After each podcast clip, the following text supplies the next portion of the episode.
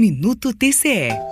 Há uma crença generalizada de que quem anda de carro próprio não é prejudicado pela situação de caos no transporte coletivo, pois saiba que se trata de um engano, que, muito além daquele passageiro que sofre diretamente nos ônibus superlotados, os que usam condução particular também sofrem consequências, como de resto toda a comunidade. Essa foi uma, dentre outras constatações surgidas durante um diálogo público promovido pelo Tribunal de Contas do Estado de Goiás nesta terça-feira, 22 de junho, e que reuniu especialistas e participantes locais de Brasília, Mato Grosso do Sul e de outros estados. E mais, o transporte público é da conta de todos. Cidades que privilegiam o carro em prejuízo do transporte público não são sustentáveis. E a baixa qualidade do transporte urbano gera redução do número de passageiros e afeta a rentabilidade